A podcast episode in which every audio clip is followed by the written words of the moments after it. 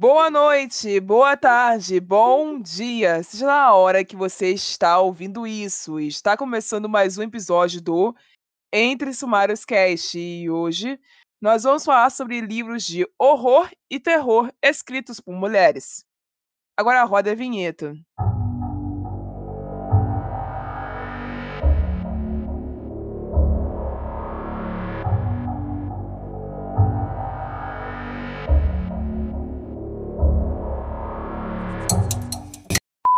Esse podcast faz parte da iniciativa O Podcast é Delas. Saiba mais em opodcastedelas.com.br.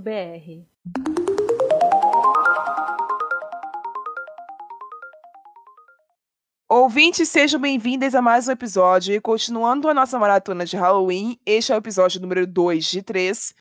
Hoje eu reuni um grupo de mulheres diferentes e todas nós vamos juntas recomendar livros de horror ou terror escritos por mulheres ao redor do mundo.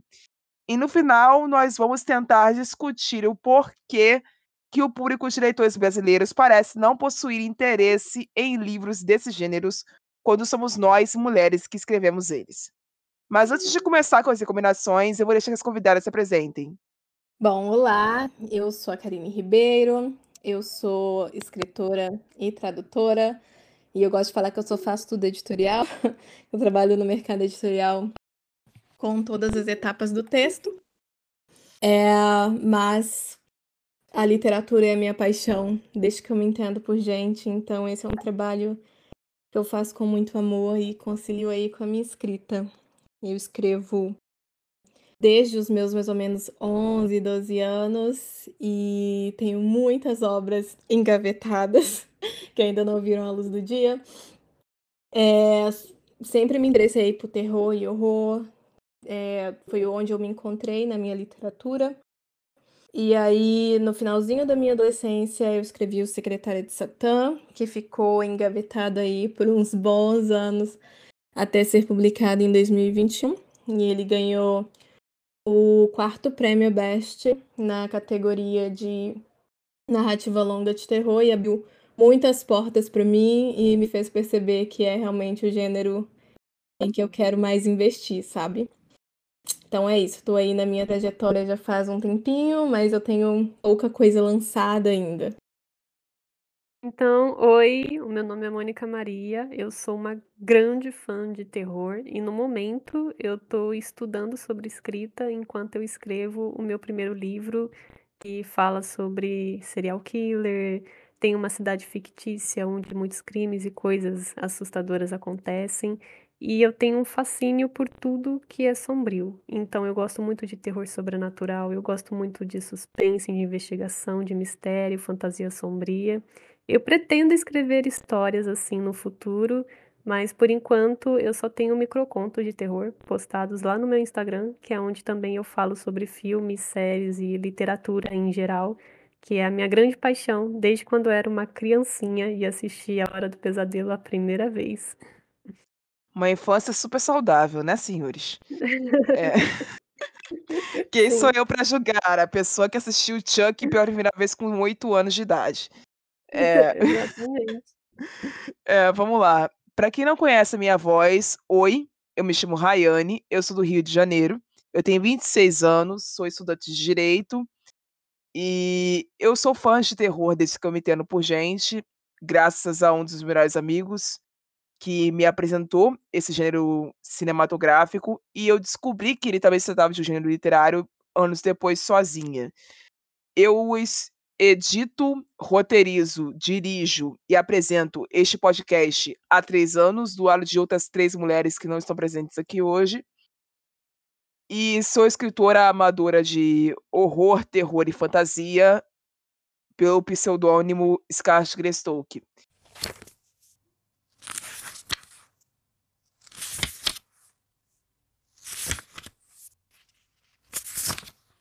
Esse é o bloco das recomendações e os ouvintes regulares já estão acostumados com a minha primeira fala nesse tipo de bloco. Peguem seus blocos de notas, peguem seu celular e abram no Notepad e anotem todos os, os nomes que nós vamos citar aqui, ou aqueles nomes que mais chamarem a atenção, porque não vai dar tempo de falar a sinopse de todos os livros. Então vai ter alguns que eu vou citar só por nome para vocês procurarem depois, ok? É isso. Minhas recomendações do dia são Marina Feijó com os, os contos Essa Festa Virou um Slasher e O Pior Pesadelo de um Homem. Explicando rapidamente sobre o que fala cada um deles. Essa festa virou um slash fala sobre uma festa universitária que acaba sendo atacada por um serial killer que começa a matar todo mundo e os como o serial killer é um dos convidados da festa, sai um grupo de se eu não me engano são três pessoas, porque já faz tempo que eu li esse livro, agora minha memória tá fugindo, para procurar e investigar quem quem seria esse assassino e para fazer ele parar de matar todo mundo. Basicamente é isso. E o livro tem representação de personagens assexuais. Ele faz parte, na verdade, de uma coletânea de outros livros de outros gêneros que falam sobre representação sexual na, na, na, literatura. E a gente falou um pouco mais sobre essa coletânea no nosso episódio sobre representação sexual na literatura. Então, se você não ouviu esse episódio ainda, volte lá e ouça. Marina é uma mulher lésbica, é, esteve conosco falando sobre horror queer no nosso episódio exclusivo sobre o assunto. Então, se vocês quiserem ouvir mais sobre a Marina, saber mais sobre a Marina, vocês vão lá nesse episódio. E, por fim, O Pesadelo de um Homem é sobre uma sucubo que come humanos, como é particularmente da natureza dela, como um demônio. Mas ela também vive grandes amores com alguns seres humanos, especialmente com mulheres. E esse livro é sobre a descoberta dela enquanto ser um demônio que geralmente é diretamente associado ao sexo, enquanto um ser assexual e demissexual, que não se atrai sexualmente por todas as pessoas que a pensava se atrair, ou que na teoria ela deveria se atrair mas que ela prefere estabelecer conexões antes de transar com essas pessoas, mesmo sabendo que ela é seria um demônio integralmente associado a esse ato sexual. É um livro bastante forte, é um livro com cenas de gore muito bem trabalhadas, é um livro muito mais sobre o amor e redescoberta do que um livro sobre terror para você ficar super assustado. Mas mesmo assim, é um, ótimo livro sobre terror e super divertido. Eu super recomendo. A gente tem a Giovanna Alves, que é do interior de Minas Gerais, de Araxá, mais precisamente falando, que estreou com o conto A Marca da Morte ano passado. A Isabela Leão, do Rio Grande do Sul, que publicou os contos A Herdeira de Umbrea e Apenas Bruxas Caminham no, no Escuro. Angel Wolf, que é do meu estado, do Rio de Janeiro, com os com o conto Os Mistérios de Albuquerque, mas ela escreveu outros três contos sobre terror também, então vocês vão ter uma, uma vasta variedade sobre o que que ler da, da Angel. E a Angel também escreve outros gêneros além do terror, então se você é medroso ou medrosa e não quer se envolver com esse, com esse gênero, você pode continuar lendo a Angel. A Thaís Messora é colega nossa de podcast. Ela grava semanalmente o Carrossel Sobrenatural. Então, se você quiser saber sobre casos de fenômenos sobrenaturais e sobre o horror sobrenatural em si, vocês procurem sobre o podcast dela aqui no Spotify, que vocês vão achar facilmente. E ela também escreveu o livro Rastros da Loucura, que foi o lançamento dela desse ano em físico e em e-book disponível na Amazon. Eu vou recomendar os meus livros agora, mas eu tenho outras recomendações a fazer que vão ficar para o final desse, desse episódio. Mas, para resumir os livros que eu escrevi, tem Som Sangue Rosas, que é sobre uma menina de 15 anos que se apaixona por um garoto que estuda na mesma escola que ela. E depois de alguns anos namorando com ele, ela descobre que ele pode ser o serial killer que está fazendo vítimas que são associadas a ela. São amigas dela ou pessoas que ela conhece. E ela vai descobrindo aos poucos o porquê ela se apaixonou por esse ser violento e se ele é realmente o culpado dessas mortes ou se é isso tudo uma paranoia da cabeça dela. É, para você achar esse livro, você tem que procurar o meu letreiro anônimo, que é o, a minha personagem. Quem narra esse livro é a personagem principal, não sou eu. É a C.S. Ashwood. E eu tenho The Evil Thief, que, para resumir bastante rápido também, é a história da Maia, que é a vocalista de uma banda de punk rock. Ela é carioca.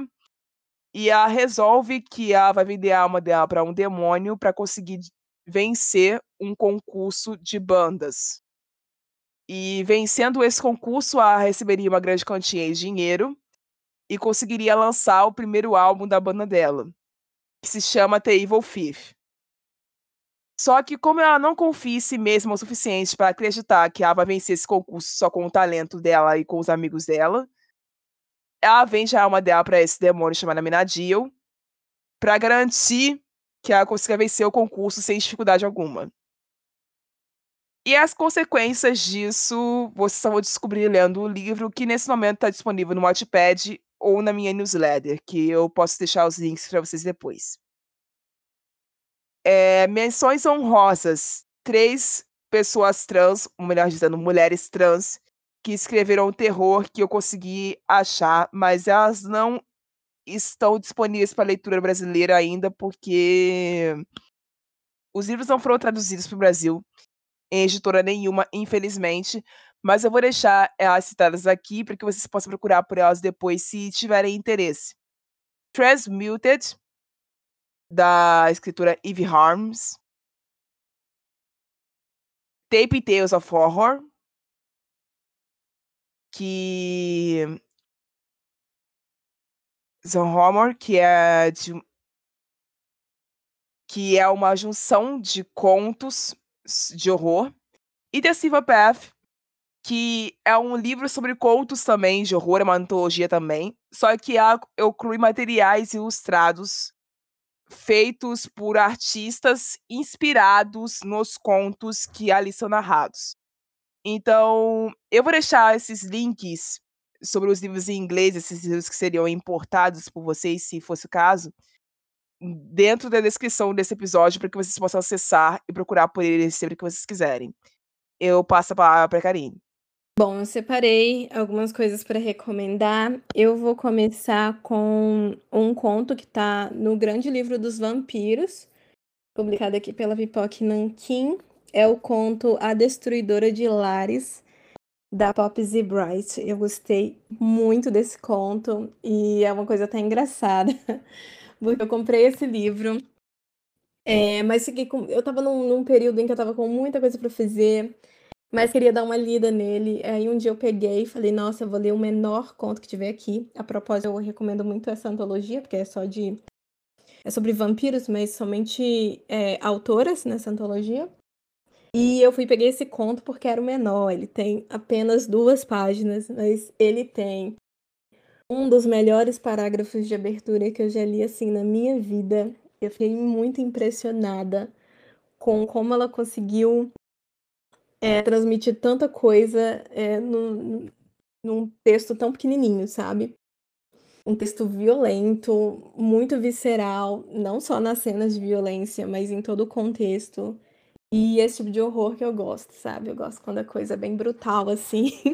então, essa é a minha primeira recomendação. É, depois eu vou recomendar também o, o Fardo do Sangue, da Tiffany D. Jackson. Eu traduzi esse livro, ele tá saindo aqui Brasil agora. Houve uma certa polêmica aí com a identidade visual dele, mas eu queria muito falar dele, que eu acho que esse é um livro que merece muito destaque. Ele é uma releitura de Carrie, do Stephen King. E eu preciso falar, porque eu sou uma grande fã do Stephen King, aprendi muita coisa com ele, ele que me mostrou o caminho, o que eu poderia fazer com horror. É, mas eu não gosto de Carrie. Acho Carrie um dos piores livros dele. Ai, Jesus! Ai, oh, nossa! não gosto. Não, é que, assim, Carrie, é, Carrie é um, não é um livro não é um dos melhores livros dele, realmente é um livro que não que se, se comparado ao Iluminado ele se torna pífio, mas eu me identifico muito com a Carrie White, eu me relaciono muito com aquela personagem, então toda vez que alguém fala que Carrie é ruim, eu fico triste. Olha, eu, eu gosto dela enquanto personagem. Eu só acho que a forma como ele escolheu narrar esse livro não está certa, sabe? É, É tem, um tem esses problemas ali sim. É, tem, tem muitos problemas. E, nossa, eu sou uma grande fã dele, mas esse eu não consigo passar pano. Eu falo, meu Deus, ele deu muita sorte desse livro ter sido o livro que o revelou, sabe? Porque Sim. realmente eu não considero esse um bom livro. Mas então, aí fica a recomendação do livro da Tiffany. Eu acho que ela fez uma releitura de respeito, é, que acertou onde Carrie errou, sabe? Então, não é porque eu traduzi, porque tem muito livro que eu traduzi que eu não recomendo. Mas não é Meu Deus, é isso. É. Mas esse aqui realmente foi uma leitura que eu curti muito. E a Tiffany, ela, é- ela é incrível, vale a pena conhecer toda a obra dela. Ela tem um outro livro de terror também, que é o Fumaça Branca. Dizem que é muito bom, ainda não li, então não vou, não vou falar muito, mas eu recomendo ela no geral. Acho ela uma escritora incrível. E esse livro, eu fiquei impressionada com o que ela conseguiu fazer aqui. É, o terceiro livro que eu vou recomendar vai ser o Carniça, da Paula Feb. É, esse livro ele fala sobre a, a questão da morte, né? Sobre uma aldeia de, de pessoas ali que não sabem nem o que é morte. Ninguém morre ali. E aí acontece uma coisa para eles passarem a saber o que é. né? E eu gosto muito da, de toda a obra da Paula. Acho que ela é uma das autoras assim, mais corajosas que a gente tem hoje no cenário do terror e do horror. Ela faz umas coisas bem fora da casinha. É, e eu sou muito fã de bizarrice. Quanto mais bizarrice tiver, é, mais envolvida eu fico. Então, também preciso recomendar esse dela, que não é tão famoso é, quanto o que saiu pela Dark Side, que é o Vantagens, né? Que encontrei na morte do meu pai. Porém, o Carniça, eu acho que é um livro que merece muito destaque. E por último, eu vou recomendar o Farol da Névoa, da Karen Álvares. Que para mim, que sou uma grande fã é, da franquia Silent Hill, eu acho que aqui a Karen fez uma É incrível, é incrível. É, é simplesmente incrível. E todo esse conceito de, de boneca, né? Que por si só é uma coisa assustadora. E essa personagem, ela vai pra essa cidadezinha e tem que lidar com esse monte de boneca. E tem uma.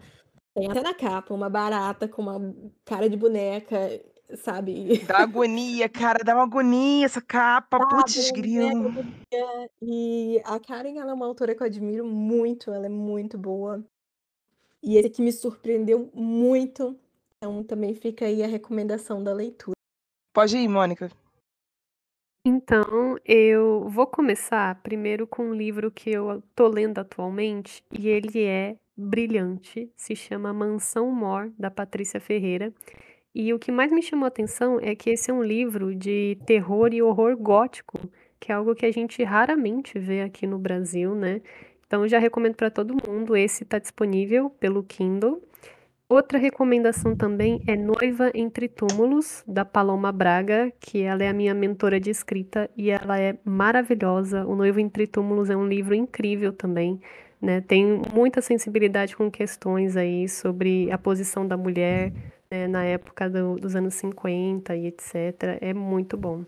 E eu vou recomendar um conto também, que se chama 1313, da Júlia Afonso. A Júlia Afonso, ela é iniciante, né, e uma grande amiga minha, e ela está fazendo um trabalho excepcional, tanto nos contos de terror como no Instagram também, e ela é estudante de cinema, então ela faz muitas referências dos filmes nas obras dela.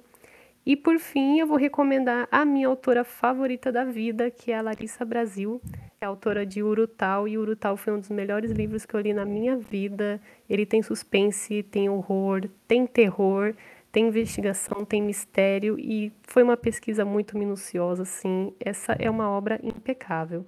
E eu queria também deixar registrado que eu não gosto de Carrie. É menção honrosa. É para uma pessoa que deveria estar aqui hoje, mas não pôde por razões de saúde, a Jana Pebianchi. é a escritora de vários livros, mas eu conheci ela por Lobo de Rua, que é a história de um, uma pessoa em situação de rua, que é o Raul, que descobre que foi amaldiçoado pela licantropia, se tornando esse personagem, que é o Lobo de Rua. E ele é acolhido numa alcateia muito pequena, muito desfavorecida por um outro homem que também sofre da mesma maldição. E eles descobrem juntos como cuidar de si mesmos com essa maldição e enfrentar os perigos que a cidade de São Paulo oferece. É um livro violento, é um livro triste, é um livro dramático, é um livro. É um livro que revela bem a essência dessa cidade, dessa selva de pedra que é São Paulo. E eu recomendo ativamente que vocês leiam Lobo de Rua e que vocês conheçam o trabalho da Jana, na Jana Pebianchi pra frente disso, porque ela também é uma faz-tudo editorial. ela também é tradutora, ela também é editora, e ela faz um, um ótimo trabalho em todos os campos quando se trata de mercado editorial. E ela também foi podcaster. Ela foi uma das pessoas que me inspirou a começar esse podcast. Ouvir a Jana falar de literatura me inspirou a falar de literatura mais tarde, então eu recomendo vivamente que vocês leiam Jana Pebianchi. É, vamos pro terceiro bloco agora.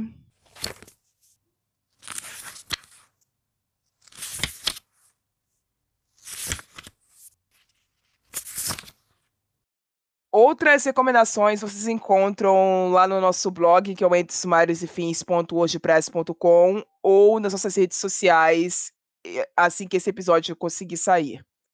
Mas se tudo der certo, ele sai sábado às 14 horas. Durante essa semana, nós fizemos uma pesquisa na nossa bolha, como a gente sempre faz quando a gente trata de um tema dessa grandeza, para conferir se as pessoas que estão lendo livros de terror e horror, elas estão lendo mulheres especificamente. As enquetes tiveram perguntas bem básicas sobre o assunto, e eu vou ler agora o resultado final delas para vocês. Eu perguntei primeiramente quantos livros de terror escritos por mulheres os leitores já leram em vida. A parcela que respondeu muitos foi de 23,7. A parcela que respondeu poucos foi de 63,2, que foi a maioria. E a parcela que respondeu nenhum foi de 13,2. Isso já me deu um alívio, porque eu pensava que esse nenhum fosse maior. Com a graça de Deus, não é. Quantos livros de horror escritos por mulheres você já leu? A parcela de muitos foi 17,1. É triste, mas é possível de resolver. A parcela de poucos venceu de novo, que foi para 65,7. E a parcela de nenhum deu empate com a parcela de muitos, também 17,1. Eu perguntei quantas escritoras de horror e terror brasileiras eles conhecem e eles responderam muitas, 27, 23,1 dos, dos leitores que responderam, poucas, 64,1%, nenhuma, 12,8%. E por penúltimo, eu perguntei: por que você não lê mulheres escrevendo horror e terror? A grande maioria respondeu: eu não sei. E, e, tipo, eu deixei essa resposta aqui como opção de zoeira. Eu não sei se que ninguém vocês botar aqui. Eu não sei. Mas tudo bem, a gente tenta. A gente tenta desvendar o porquê aqui hoje. E, o, e a outra Marcela respondeu: sou medroso.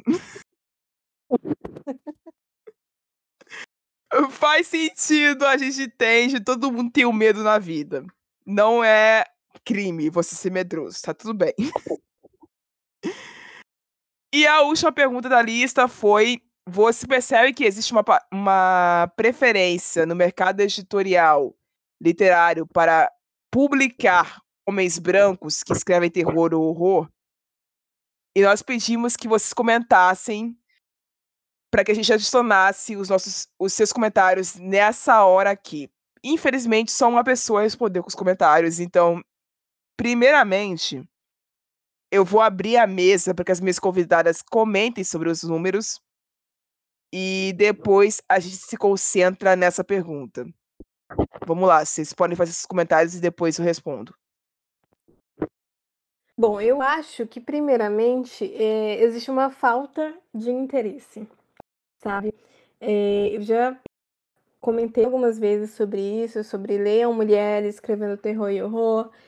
E muita gente, a primeira coisa que falam é: Ah, mas eu não sei quem está escrevendo, que mulheres são essas? E, cara, uma, uma rápida busca, estamos na internet, sabe? Uma rápida busca você encontra. Não é como se a gente não existisse, sabe? Então, acho que, no fundo, no fundo, existe um desinteresse. E quando as pessoas é, se deparam com livros de terror e horror, é, infelizmente, a maioria vai gravitar para livros escritos por homens. É, primeiro porque é o que é mais publicado, né? E eu acredito que ainda existe, exista um tabu muito grande com relação a mulheres que se aventuram nesses gêneros.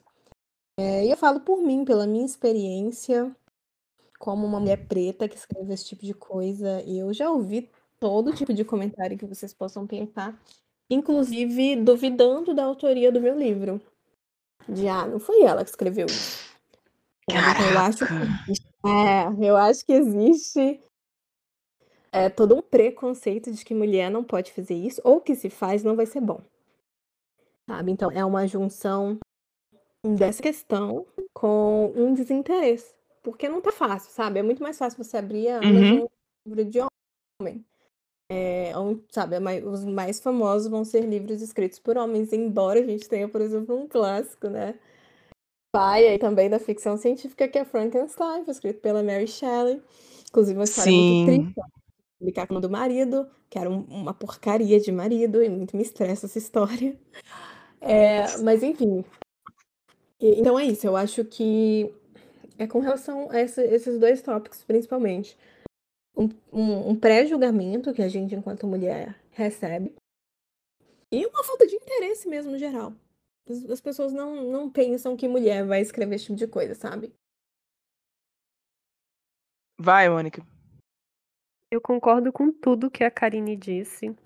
E eu acho que tem muita glamorização em torno de autores é, homens brancos. Por exemplo, quando você fala, sou fã de literatura de horror ou de terror, automaticamente você é obrigado a ser fã do Lovecraft, do Edgar Allan Poe ou do Stephen King. Se você não Sim. for fã de um desses três, você é cancelado, sua carteirinha é revogada, né? E aí você fala, por exemplo, ah, eu prefiro Mary Shelley, eu prefiro Shirley Jackson. Aí eles te olham assim, mas isso não é terror, isso não é horror.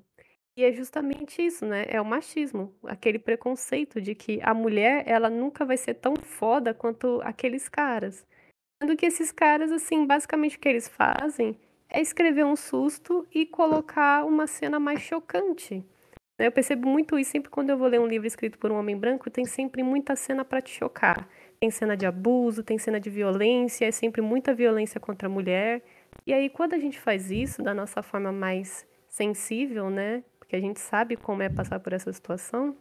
Aí eles falam: ah, eu não gostei, eu quero ver a cena, eu quero ver o sangue. Aí, se não tem o sangue, se não tem o gore, se não tem né, aquela coisa mais explícita, então não é terror, não é horror, não é tão bom quanto os homens. Eu geralmente percebo bastante isso, até nos filmes de terror também. Olha, eu sou uma advogada do Glória, sou uma advogada do Brutal, mas eu concordo em essência com o que a Mônica disse. Apesar de eu ser alguém que tem estômago para aturar quando esse tipo de cena vem à tona. Mas eu sei, eu tenho plena consciência de como a minha mãe me diz sempre, eu não sou todo mundo. Então. então, é extremamente compreensível que exista um público que não se sinta à vontade e preferia ler terror e horror quando se tratam de gêneros que são mais investigativos, mais é, para descendar o psicológico ou então mais dramáticos. Agora, indo justamente para o assunto de hoje, a gente tem que olhar para o seguinte fato também, que eu, eu noto isso com uma certa estranheza, não sei vocês, mas eu, no meu local de criadora de conteúdo para literatura em geral, eu percebo que existe um interesse feminino em subgêneros alinhados ao terror. E esse interesse está lá. E essas mulheres, em grande maioria, estão lendo livros que seriam associados aos nossos gêneros, mas eles não são imediatamente, porque eles envolvem sexo explícito. Então acaba havendo essa separação entre um nicho e o outro. E essas mesmas mulheres que são capazes de. Vou dar um exemplo escatológico aqui, tá, gente? Não tô querendo dizer que esse livro exista. Por favor.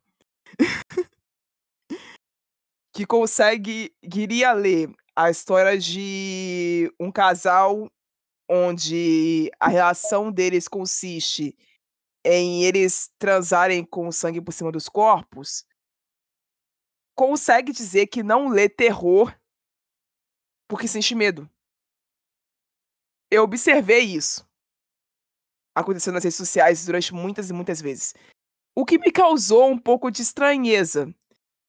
Porque eu não entendo, vocês podem me chamar de burra agora se, se for o caso, mas eu realmente não entendo qual é a diferença de você ler um dark romance para você ler um livro de horror. Pra mim não bate. Pra, pra mim não funciona. E então, quando a gente fala de desinteresse pelo gênero do horror, a gente tem que observar também quem é que tá tendo esse desinteresse. São os homens? Porque se são os homens, e eles já nascem programados para não querer ler mulheres desde o início. Em outros gêneros também, não só no nosso. Existe uma certa rejeição machista localizada para tudo quanto é tipo de produção artística quando o assunto é produzido por mulheres. Se percebe em todas as áreas da arte.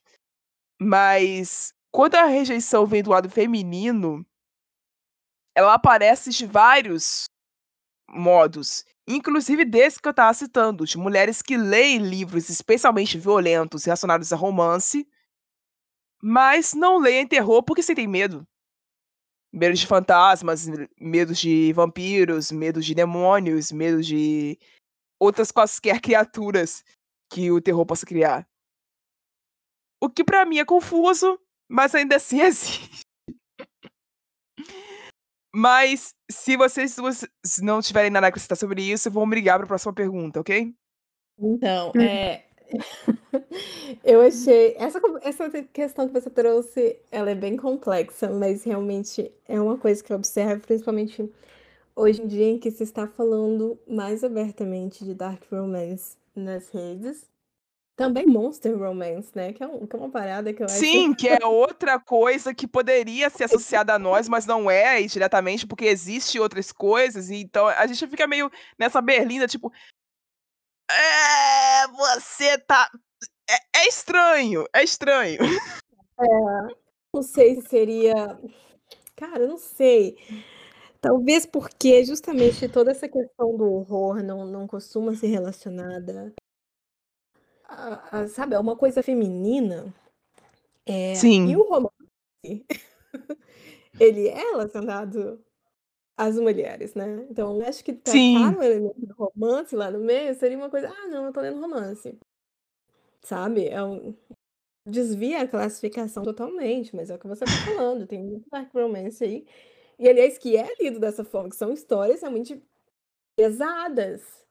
É, que inclusive coisas que eu não sei nem se é, a que ponto é saudável ler isso enquanto romance, né?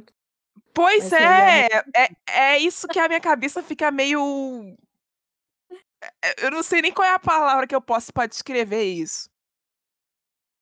Mas, Mas a minha cabeça. Lado, você comentou sobre isso, eu pensei é, nesses moldes, é, a recepção das, do, do, das obras de mulheres do terror e do horror por homens ainda é melhor. Pelo menos no meu público eu observo que as Sim. críticas mais pesadas que eu recebi vieram de mulheres. É, então, de, foi realmente ela que escreveu isso? Isso veio de mulheres. É... Então, assim, eu não sei se seria sintomático, porque é, homens costumam mais esse gênero, então, na amostragem, obviamente, que a parte que criticaria menos seriam homens. Não sei, Aham. é complexo isso, sabe? Realmente tem É, muito que analisar aí nesse cenário. Por que, que, que existem todas essas barreiras, né? É, e assim, eu tentei fazer com que essa a gente conseguisse sair da daqui com uma resposta, mas não vai rolar. Galera, ouvintes, vocês continuem discutindo isso depois que esse episódio acabar, porque a gente vai ter só uma hora aqui. É, Mônica, tu quer fazer algum adendo ou posso seguir em frente? Então, é, na verdade, é uma questão que me deixou até com vontade de rir, porque eu escrevo fanfics de Dark Romance lá pro Wattpad. Tá Então, é vendo? um Aí, tema ó, conceito de causa, conceito de causa. Sim, é, eu gosto muito desse tema. Eu tenho muitas amigas que consomem. A maioria, assim, das minhas amigas que consomem, elas também são fãs de terror e de horror, né? Só que eu percebo que fãs de Dark Romance que não gostam de terror e horror, geralmente é porque no Dark Romance a violência, ela é sensualizada. Ela é atraente, sabe?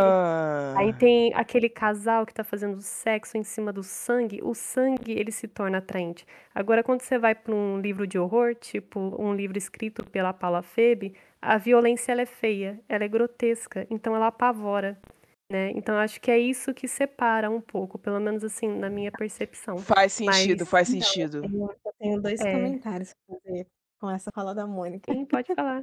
Vai lá, vai, Primeiro, manda. É, quando eu comecei a escrever, lá na minha adolescência, eu escrevi um- uma série de quatro livros que nunca verão a luz do dia e eu não sabia que eu estava escrevendo um. Então, assim, os primeiros passos no terror foram nesse gênero. É, e era sempre é, o que a Mônica falou, toda a questão da, da sensualidade, né? Tinha coisas assim, gente, absurdas que hoje eu vejo. Eu falo, na minha cabeça de, de 13, 14 anos eram incríveis. Eram coisas assim que eu não sei nem se eu deveria estar escrevendo com essa idade, estar pensando nessas coisas. É É, basicamente. Já passei por é, isso também. sabe? Então é interessante, porque houve uma, de certa forma, eu passei de um gênero para o outro. Eu comecei nesse, é, ali com elementos do romance, mas com muita coisa pesada, muita coisa questionável. E hoje em dia desemboquei aí no terror e no horror. É, e a segunda coisa que eu ia comentar era justamente sobre essa questão da sensualidade. Hum, Eu não sei se isso. E, ai, é difícil falar isso. Mas assim, eu acho que a literatura produzida por homens, a literatura de terror e horror, ela consegue ter sensualidade. Porém, eu já li muita coisa nesses gêneros escritos por mulheres que tem. E, inclusive, é um comentário recorrente que eu recebo sobre Secretária de Satã, que é o meu livro. Muito que esse livro é muito sexy. Que, que, que provoca sensações, assim, de, de nossa, sabe? Todas as cenas é, de sexo são muito ahn, atraentes, sabe? E que as, as personagens são muito atraentes, inclusive a figura do diabo. E é uma coisa muito interessante, eu não sei se isso é uma coisa. é, na verdade, sim, que a gente sempre tem, tem aquele prêmio do, do Bad Sex Award da literatura. É sempre cenas escritas por homens que são péssimos. Então, não sei se homem Nossa. sabe escrever. Ó, essa crítica é pesada, hein? Não sei se homem sabe escrever com sensualidade. Enquanto eu vejo na produção feminina que isso é trazido com muito mais naturalidade e logo é muito mais atraente para o público, sabe?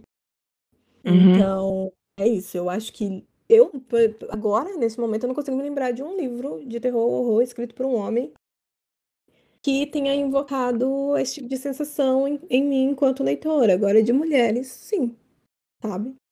Eu consigo lembrar de filmes, mas livro mesmo eu não consigo, não. Pois é, tá vendo? É. Se alguém uma reflexão interessante a se fazer. Se alguém souber de algum livro escrito por É. homem que invoque isso, eu quero saber também. É, a gente vai ter que ficar com essa dúvida aí por enquanto. É... Quer continuar, Mônica?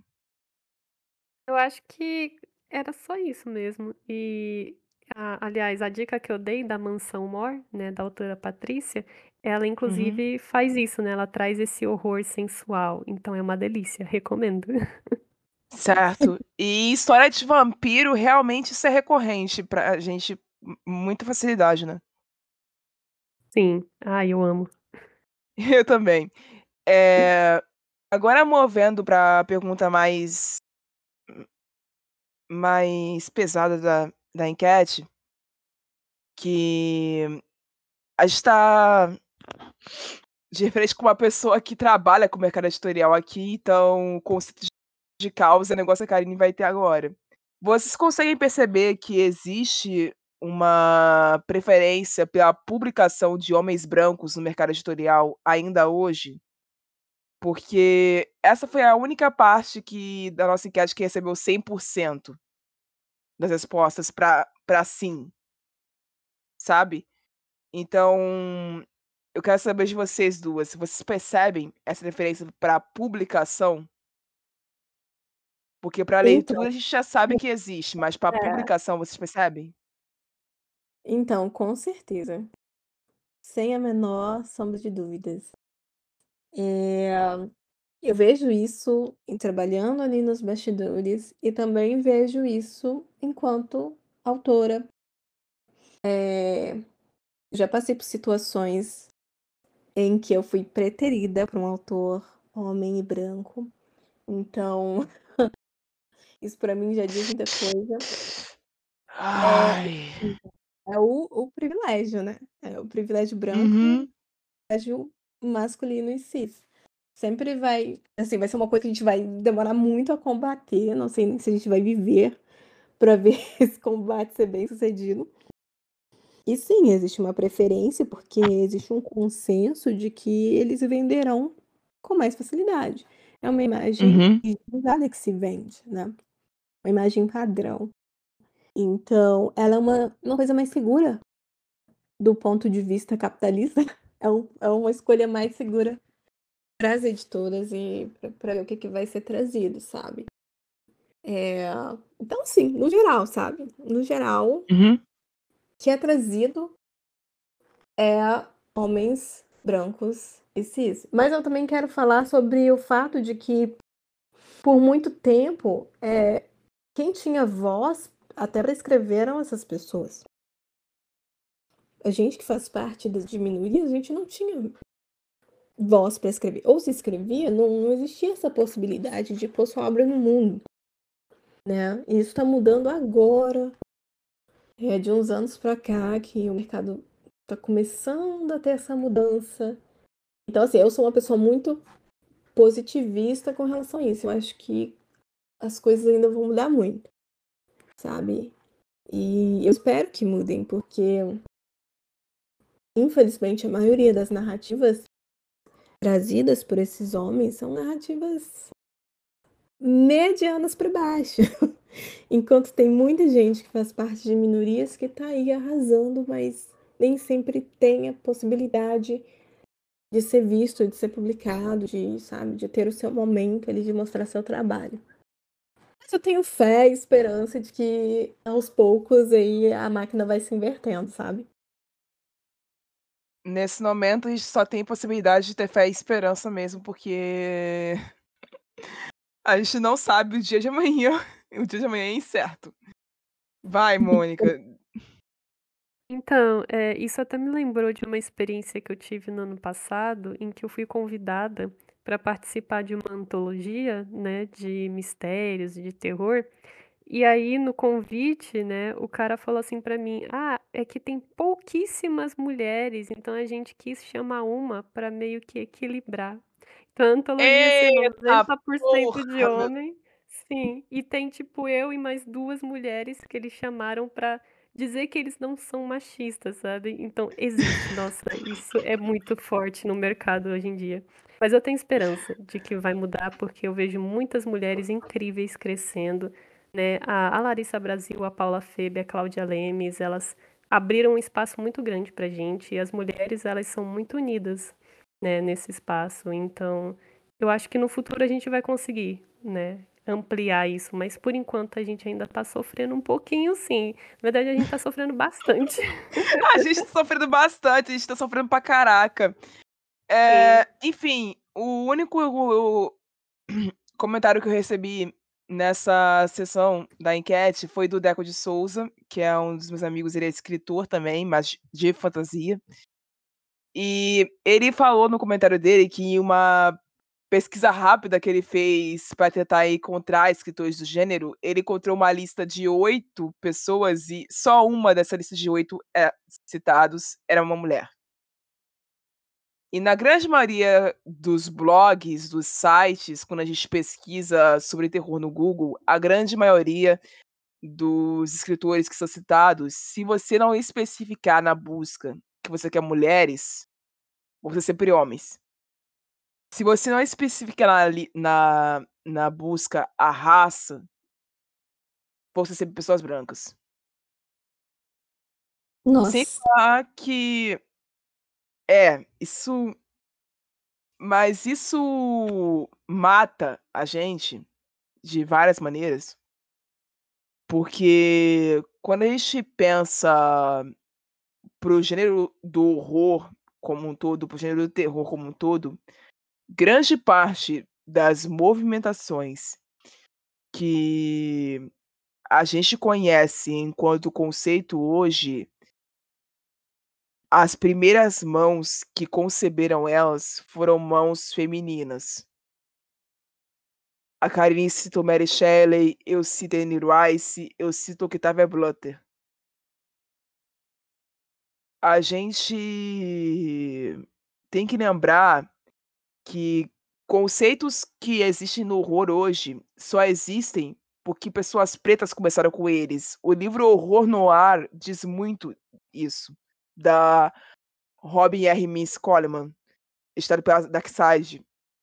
Ele diz muito isso. Muitos dos clichês que nós conhecemos hoje só existem hoje porque negros encabeçaram esses clichês no cinema, por exemplo. E na literatura também existe esse fato, porque Machado de Assis foi um grande escritor de horror e ele era um homem negro e foi esbranquiçado durante muito tempo. Muitas escritoras de horror se perderam no tempo porque suas suas publicações não foram feitas nem póstumas. E algumas estão sofrendo agora um resgate de publicação através de campanhas de apoio através de editoras que fazem trabalho imenso de pesquisa para conseguir resgatar os nomes dessas mulheres, os nomes dessas pessoas que fazem parte de minorias, para serem publicados no gênero postumamente também. Mas é um trabalho que existe uma curadoria de muita força e existe um investimento de muito dinheiro que às vezes não parece valer a pena para o mercado capitalista e sanguinário que a gente vive. E isso é extremamente triste. Eu mesma, enquanto pessoa que estava fazendo a curadoria para poder convidar pessoas para poder falar nesse episódio e para poder recomendar nesse episódio, eu senti grande dificuldade de ver com as redes sociais reagindo para recomendar as escrituras que eles conheciam. Eu precisei ficar dias existindo que eu precisava ver essas recomendações, que eu precisava encontrar essas mulheres. Porque existe também uma certa timidez. Porque essa falta do mercado em nos procurar produz uma insegurança interna nossa de falar sobre o que nós escrevemos. Eu tô falando isso por experiência própria. Eu passei muito tempo escrevendo e não falando sobre o que eu escrevia. Então, eu espero que com esse episódio e com as outras informações que nós vamos entregar ao longo do tempo, com essa maratona que foi focada em falar sobre minorias no e no terror, que vocês repensem o que e quem vocês estão lendo. Eu acho que esse é o objetivo. Porque quando a gente lê mais mulheres, a gente evita de voltar naquela pauta conhecida de ah, mas é porque homem só escreve sobre estupro, abuso sexual e violência contra a mulher. Você lê mulheres? Se você consumir o horror feito por mulheres, você evita de entrar nessa pauta. Porque você vai perceber que existe vida inteligente fora dali. E você não vai precisar passar por esses incômodos que você normalmente sente quando lê homens. Porque você vai estar lendo uma outra classe que entende a dor, entende a acessibilidade necessária e produz com a acessibilidade necessária. Ah, porque autores brancos só escrevem sobre racismo violentando pessoas pretas. Ok, você lê autores negros, você lê mulheres negras nesse gênero, porque elas existem. Você procura ler essas pessoas? São perguntas que pessoas com, com, precisam começar a se fazerem a si mesmas antes de apontar o dedo na cara do gênero como se fosse um todo. Você lê pessoas LGBTQIA+, produzindo, produzindo horror e terror, porque as pessoas também existem. Não à toa eu citei três mulheres trans que produzem isso. Porque eu queria que vocês lembrassem que elas existem para que vocês pudessem procurá-las e conseguir lê-las depois. Incentivar a publicação dessas mulheres no Brasil também é importante, por mais que seja importado essa publicação. Porque o fato de elas serem traduzidas no futuro vai encorajar que mais mulheres trans produzam terror no futuro. E já existem algumas produzindo, então é importante que nós olhemos para elas. Eu acho que era isso. É, com isso daqui eu encerrar minha fala. Se vocês não quiserem encerrar, é, acrescentar, eu vou encerrar. Ah, eu acho que você falou tudo. nem, nem tem muito o que, o que acrescentar, porque é isso. Sabe, tem que explanar isso na fonte. O interesse do leitor, será que existe? Será que, é. que o leitor pode diversificar suas leituras, é, dar uma chance? Ou será que ele quer permanecer numa zona de conforto, que é o que ele conhece, ele não prefere se, se expandir? Entende? É. Pois é.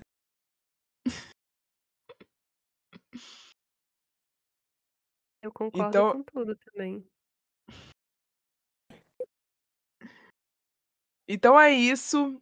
Expandam seus horizontes, leiam mais mulheres no horror e no terror, leiam as que foram citadas nesse episódio, as que vão ser citadas culturalmente por mim, porque não vou parar de citar depois dessa maratona.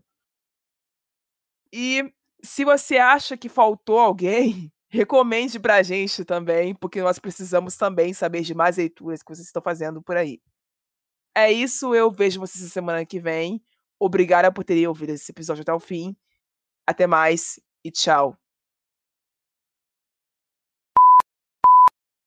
Você ouviu um programa participante da rede Podcast é Delas, uma iniciativa que fornece toda a infraestrutura necessária para mulheres hospedarem e publicarem os seus podcasts. Para fazer parte, entre em contato conosco através do site opodcastadelas.com.br ou através das nossas redes sociais, como arroba o podcast Delas.